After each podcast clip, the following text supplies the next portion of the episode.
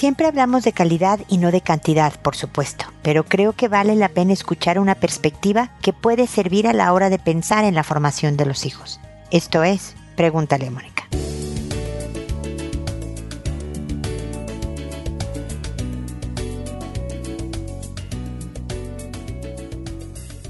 Bienvenidos amigos una vez más a Pregúntale a Mónica. Soy Mónica Bulnes de Lara. Como siempre, feliz de estar aquí con ustedes en este espacio que hablamos de cuánto tiempo y cuánto dinero darle a los hijos. Pues porque todo esto es parte de la formación de los hijos, definitivamente. Y pues desde luego siempre queremos darles más tiempo. Y el dinero siempre es un tema polémico. Y una buena medida es que hay que darles el doble del tiempo y la mitad del dinero que le tengas pensado darle a los hijos. Tiempo nunca es suficiente. Ya sé que tenemos que trabajar. El trabajo es lo que nos permite proporcionarle a los hijos pues techo, comida, educación, ropa, definitivamente lo, lo, esencial para su sustento. Entonces, ya que trabajamos, tenemos un tiempo limitado para darles. Y también necesitamos nosotros tiempo para nosotros, para el descanso, para nuestra pareja es muy importante y demás. Pero los hijos, el tiempo es valiosísimo. Así que trata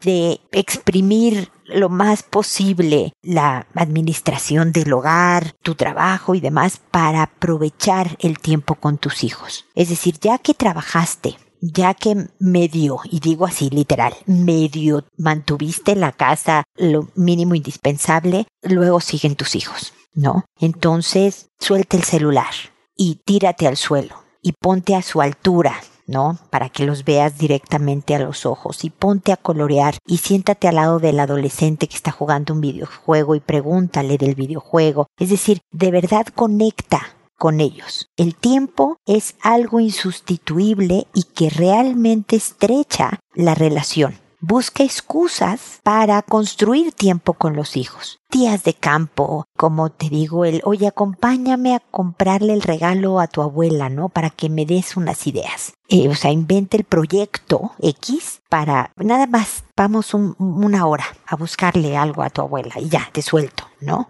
Sobre todo, ya que entran a la pubertad y a la adolescencia que medio les da flojera, que es normal pasar tiempo con los papás y organizar planes que realmente los entretengan, ¿no? Entre más chicos, más les entusiasma pasar tiempo con los papás, entonces aprovecha eso. Cocinar es algo que les gusta a chicos medianos y más grandes, entonces preparemos una pizza juntos, preparemos un pastel juntos y echarlo a perder y todo eso une y construye y se arman las mejores conversaciones en ese momento. Más que, hijo, vente, vamos a mi cuarto a hablar de un tema importante, es en medio de la cocinada que se rompen todos estos esquemas y se habla mucho mejor. En cuanto al dinero, de verdad, no les den todo. No les den todo. Confucio decía que a los hijos hay que educarlos con un poco de hambre y un poco de frío.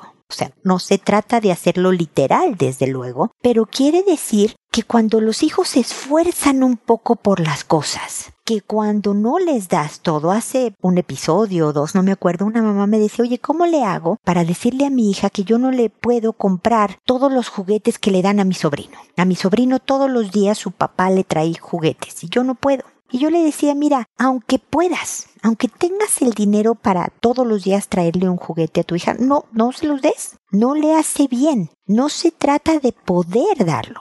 Es de deber o no deber dárselos. Y a los hijos hay que decirle, mira, sí puedo, hijito, pero no lo voy a hacer.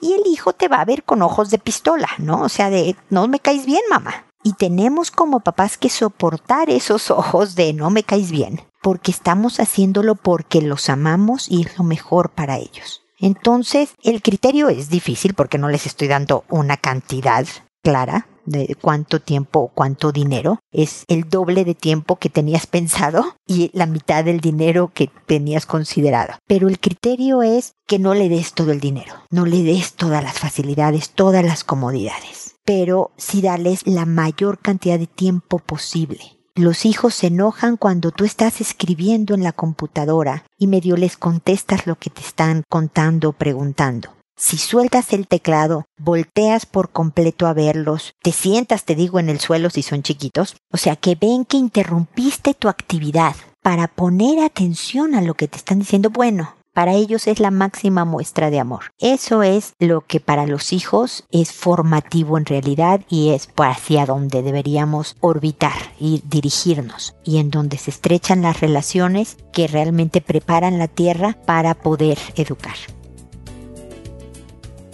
Pues bueno, ese es mi mensaje del día de hoy, espero que les sea útil y ahora me voy a sus consultas que como saben las respondo por orden de llegada, que a todo mundo le cambio el nombre para que sean anónimas, que una vez que he respondido y el episodio se publica en la página, a esa persona le mando un correo con el número del episodio, el título del mismo y el nombre que le puse, además del enlace del episodio para que directamente se pueda escucharlo y pueda oír mis comentarios. Que contesto por audio y no directamente a su correo porque me escuchan más personas de las que me escriben y a lo mejor alguien está en la misma situación y mi comentario pudiera ser de utilidad con la idea, con la estrategia para alguien más. Que a veces me tardo, no a veces, siempre me tardo varios días, varias semanas en responder, pero siempre, siempre respondo. Así que agradezco su paciencia y su comprensión con la estructura de este programa. Y pues sin más preámbulo, empiezo con Porfirio, que me dice, buenas noches, un gusto saludarle de nuevo y deseo contarle que ya me encuentro con trabajo, me gustaría complementar la información enviada. Como le comentaba, recuerdo que fue una situación específica que se presentó cuando tenía más o menos ocho años. Desde que tengo memoria, que es aproximadamente a los cinco años, no recuerdo un suceso similar.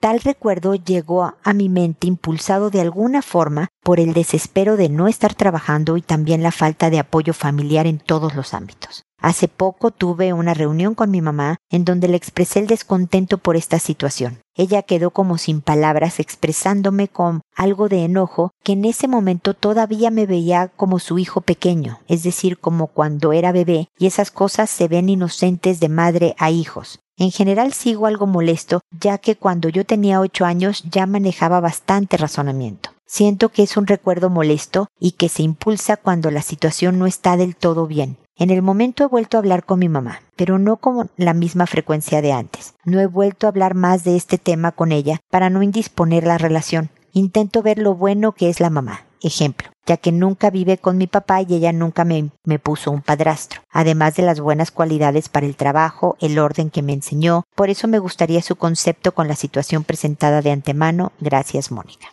Pues Porfirio nos contó hace varios episodios cómo recordó de repente, hace tiempo, como él dijo, cuando no tenía trabajo y estaba en, en una, un momento emocional bastante malo, y recordó cómo su mamá a los ocho años lo tocó de manera inadecuada. Y eso realmente lo, lo, lo incomodó y lo sorprendió y lo le afectó muchísimo. Y como ven, a la hora de hablar con su mamá, su mamá le dijo, pues yo te veía como un hijo chiquito y fue como algún cariño inocente y, demás. Lamento, Porfirio, que, y, y, esto no, no todas las personas tienen las mismas habilidades, Porfirio. No estoy excusando a tu mamá, porque lo, lo mejor que pudo haber hecho tu mamá es decirte, hijo, lamento muchísimo, y, y, a lo mejor te lo dijo, ¿eh? Nada más no lo pusiste en tu mensaje. Ojalá después nos digas que a lo mejor sí lo dijo de esta manera, ¿no? Pero ojalá hubiera dicho algo como, híjole, lamento, Porfirio, que, que te sientas tan, tan incómodo de, de eso que pasó. En ningún momento mi intención fue aprovecharme de ti. Yo lo vi como una muestra de, de afecto porque te veía como mi bebé, pero a lo mejor fue algo inadecuado. Y si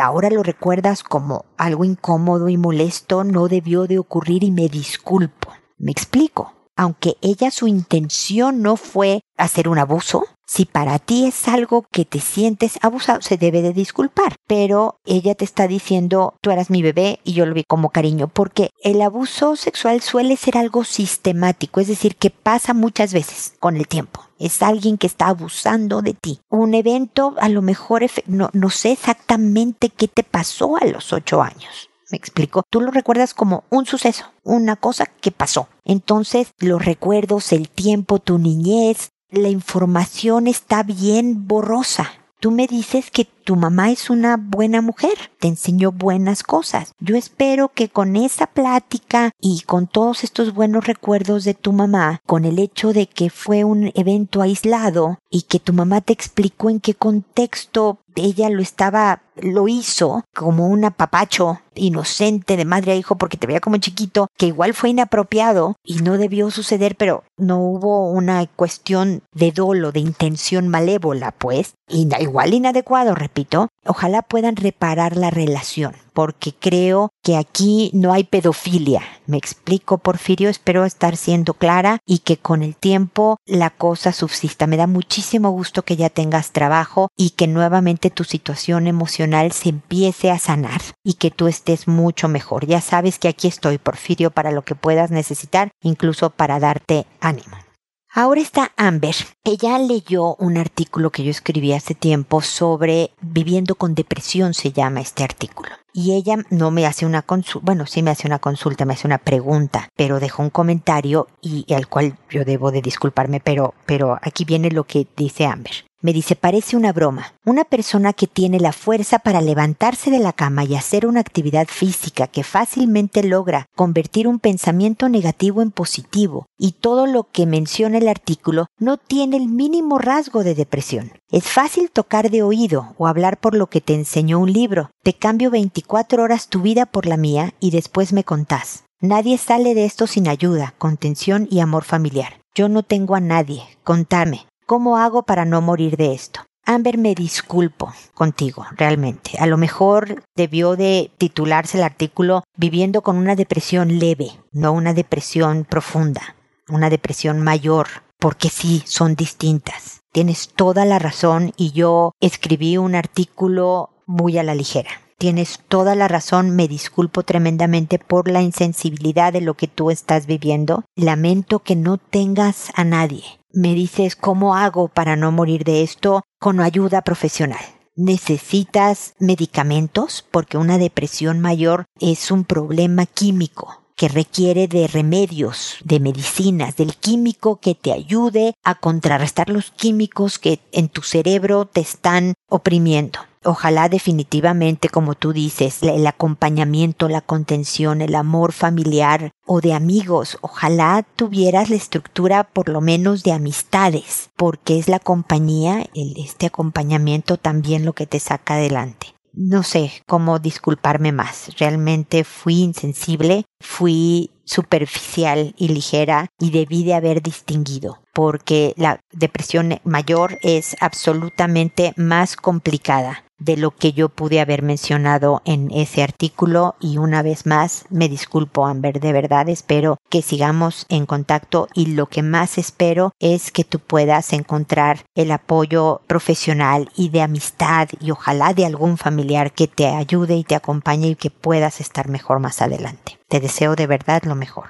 Luego está Betina, que también me dejó un comentario, pero aquí sí hay algo más de consulta sobre el episodio de los hermanos que son amigos y que no lo son. Hace poco hablé de, eh, hubo un episodio de esto, amigos que, digo, perdón, hermanos que son amigos y hermanos que no lo son, lo voy a decir bien y me dice, hola Mónica, sabes, he notado que mi hija mayor a veces está muy pendiente de lo que hace su hermano, pero no me gusta el tono. Ellos se llevan bien, pero ese tono no me agrada, me suena como molesta. Y estoy sintiendo que quiere demostrar que está un poco celosa de la relación que tenemos con mi hijo menor. Ella ya no vive en casa, y él sí. Ella tiene 31 y él 23. Mi hijo recién en su primer trabajo, ella siempre ha trabajado y siento que quiere que sepa que es la mayor y responsable, pero las, los dos son responsables, o tal vez es algo de celos. Bueno, en realidad no me hace ninguna consulta, nada más nos comenta de los, de los dos hermanos. Pero, pero sí, Betina, la verdad es que la competencia entre hermanos existe siempre. Es sana y es necesaria de alguna manera, entrena en otros ámbitos de la vida real. ¿No? La sociabilización, la preparación con lidiar con otros seres humanos, ¿no? Independientemente de que se quieran los hermanos, porque hasta los que no son tan amigos se quieren, ¿eh? Que el día que se enferma un hermano o está en problemas, ahí se preocupa el otro incluso cuando no son tan amigos. Y siempre hay algo de celillos, porque cada hijo quiere la atención y la aprobación y el aplauso de los papás. Entonces cuando lo recibe el otro, como que dice,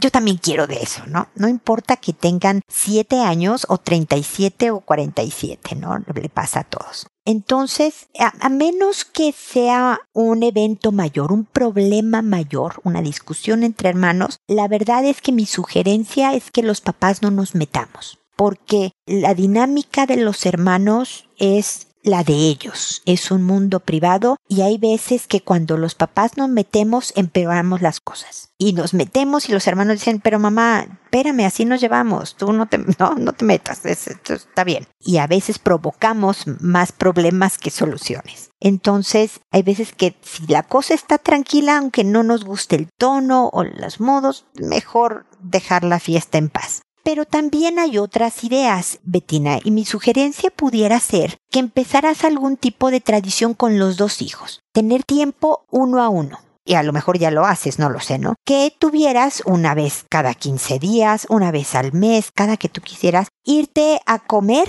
a almorzar a mediodía, es que ya sabes, los mexicanos le llamamos comida a la de mediodía, con tu hija la de 31. Solo tú y ella, o solo tú y tu marido y ella, o sea, el tiempo uno a uno para que les cuenten de su vida. Entonces tiene toda tu atención. Es el tiempo de ella y qué bien te está yendo en tu trabajo y cómo va tu relación de pareja, hija, y ay, los hijos, si ya tiene. No, no hablan del hermano, o si hablan del hermano lo hablan, pero ese es el tiempo exclusivo para ella. Y cuando los hijos reciben la atención particular, ya no están tan necesitados de o, tan celosos de la atención que recibe el otro o los otros hermanos. Me explico porque ya tiene su dosis ella. Entonces baja un poco esta necesidad de ah, ¿por qué le están dando a él esto? porque dicen que él es el responsable si yo también cumplo? ¿O por qué? ¿Me explico? Entonces, y luego también con el hijo. Hay veces que ella necesita de este tiempo uno a uno y el hijo dice, no, mamá, yo no tengo ganas de salir a comer, gracias, yo aquí estoy bien. No, porque cada hijo tiene su personalidad y el otro no necesita de tanto y otro hijo sí. Entonces tú puedes ir ahí calibrando, y viendo qué requiere cada uno. Pero te dejo esa sugerencia a ver si eso ayuda a que los tonos se suavicen con el hermano porque a lo mejor en tu dosis de atención con tu hija la cosa mejora. Espero de todas maneras, Betina, que sigamos en contacto, ¿ok?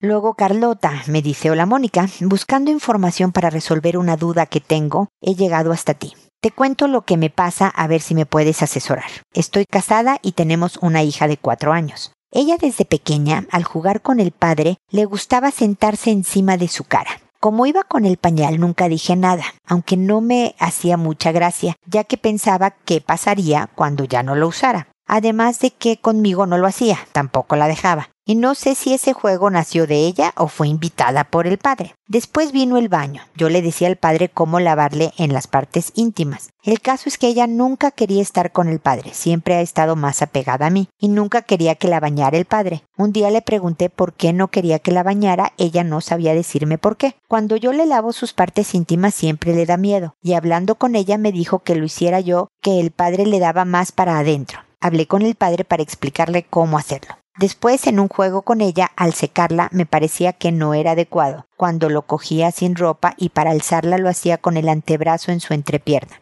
le volví a llamar la atención. Más adelante mi hija empieza a descubrir su cuerpo y que tocarse su vagina le da gusto. Y busca al padre para rozarse, busca rozarse con la cabeza, le hace cosquillas los pelos de su entrepierna y unas veces solo con las braguitas, otras sin ropa. Yo antes estas conductas le llamó la atención e intento explicarle a ella sobre la intimidad y al padre que no me gusta. Hace unos días estaban jugando en la cama y ella, como siempre, busca ponerse encima de la cara de su padre. Cuando oyendo mucha risa me acerco y veo que a conducta de ella él respondía chupando con la lengua la cara interna del muslo. Días antes mi marido me comentó que mi hija estaba al lado de él viendo la tele y tocándose, y como un juego se limpiaba la mano en su pierna o brazo. Ella conmigo no tiene esos comportamientos. Creo que es porque yo sí la corto y él no es tan tajante. Además de siempre, ella nos ha visto desnudos y las partes íntimas del padre siempre las quiere tocar. Cuando llega del trabajo va siempre a darle, ella dice que la churrita es lo que más le gusta, que se la quiere comer, que el tete le da asco. Añadir que la relación entre mi marido y yo es muy fría, se ha ido deteriorando y hace bastante tiempo que no tenemos relaciones sexuales. No sé si eso él las hacerá fuera de casa y la verdad que ni me importa. Pienso que como pareja tenemos los días contados, pero aún no me puedo separar porque no tengo trabajo. Mi preocupación es que todo lo que he explicado me parece sospechoso. No sé si es normal y yo soy muy antigua y son los juegos que ella hace en el descubrimiento del cuerpo o es que él también da pie,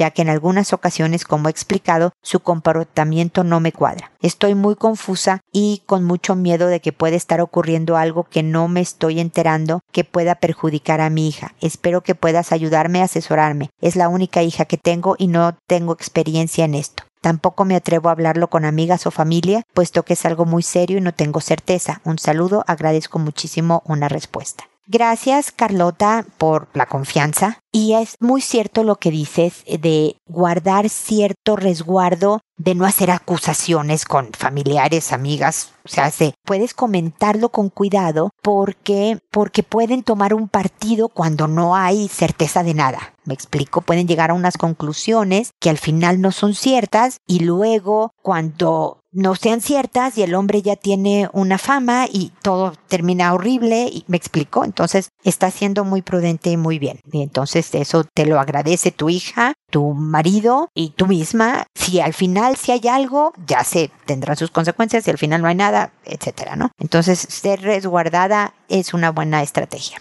Lo que me describes no necesariamente suena sospechoso. Hay hombres que son bruscos, en la limpieza de los hijos, son torpes, perdonen los señores que me están escuchando, pero son menos, hay mujeres que son torpes también, ¿eh? que son bruscas también y demás, pero no me suena a que necesariamente esté buscando algo sexual con la hija, ¿no? Pero sí creo que es importante que como la niñita está descubriendo su cuerpo, que está en la etapa, tu hija está comportándose normal, tu hija descubre de repente que si se toca sus genitales es placentero.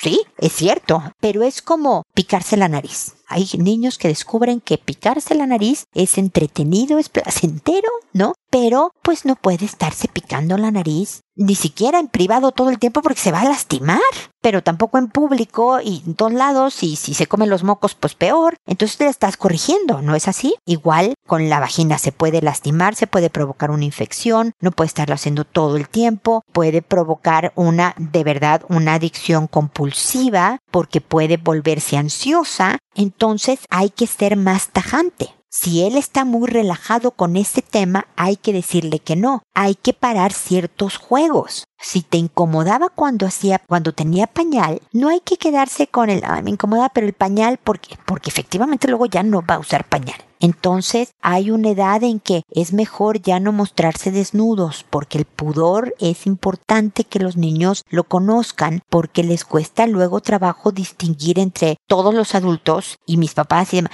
Me explico entonces, es bien importante el hablar con tu marido y decirle, por el bien de la niña que tanto queremos, si ustedes no tienen una buena relación, lo cual lamento, y ojalá pudieran rescatar porque su hija también lo necesita, ustedes también tienen historia, han construido esta pequeña, que tanto quieren, ojalá pudieran trabajar en eso, pero ese es otro tema y no me estás consultando sobre eso. Pero por el bien de nuestra hija, en donde sexualizarla desde los cuatro años no es una buena idea, es bueno que nos pongamos un poco más firmes los dos seamos equipos los dos, ¿no? Entonces, yo te diría que lo pusieras a escuchar mi respuesta, pero tal vez se molestara de que tú estuvieras sospechando cosas de, de él, ¿no? Estaría tranquilo al saber que es totalmente anónimo porque tú no te llamas Carlota, porque no ponemos su nombre, etcétera, etcétera. Pero de todas maneras a lo mejor se molestaría de decir, oye, ¿cómo puedes pensar que yo quiero algo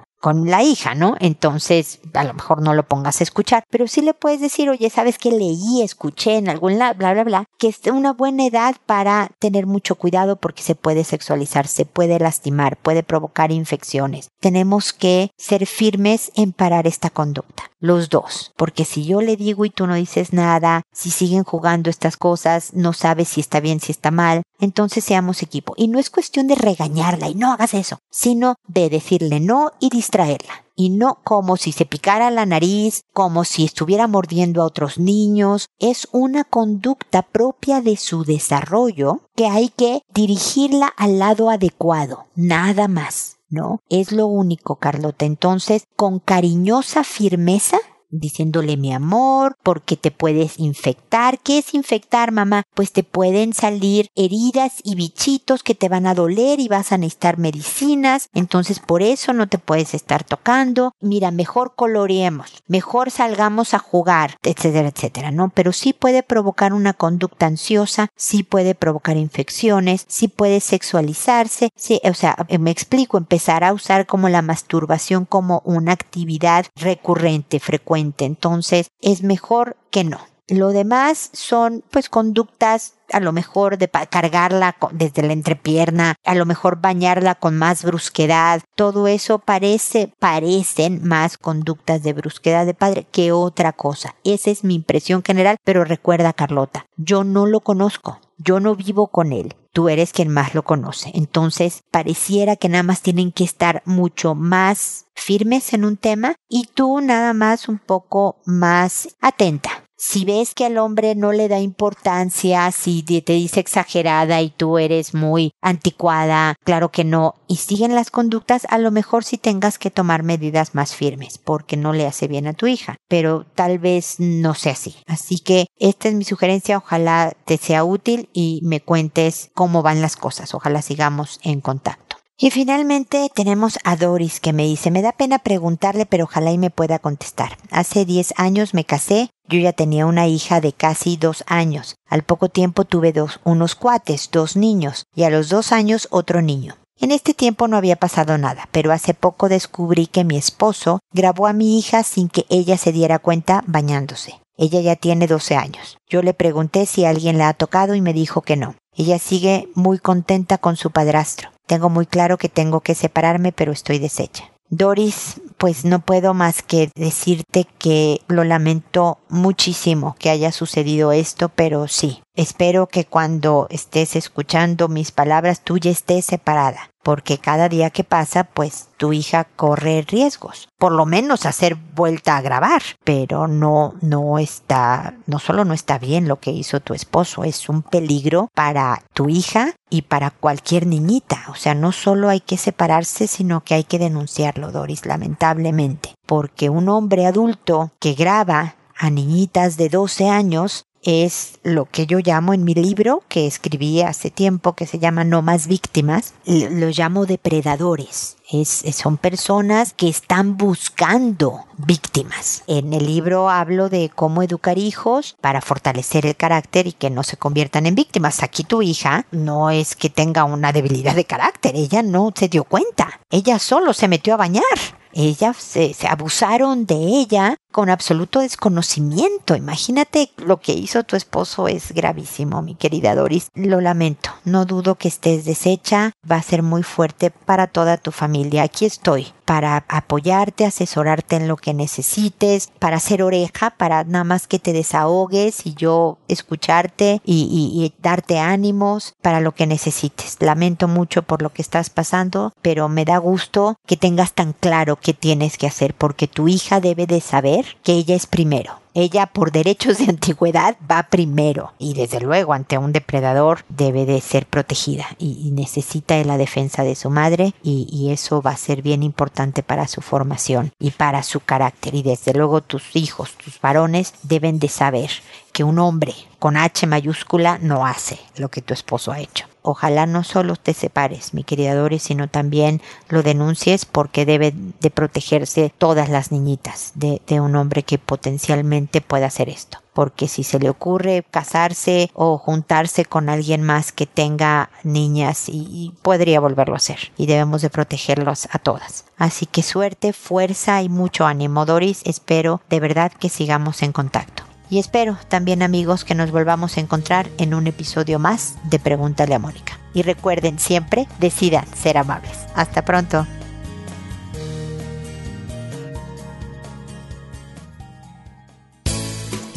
¿Problemas en tus relaciones? No te preocupes, manda tu caso, juntos encontraremos la solución. www.preguntaleamónica.com Recuerda que tu familia es lo más importante.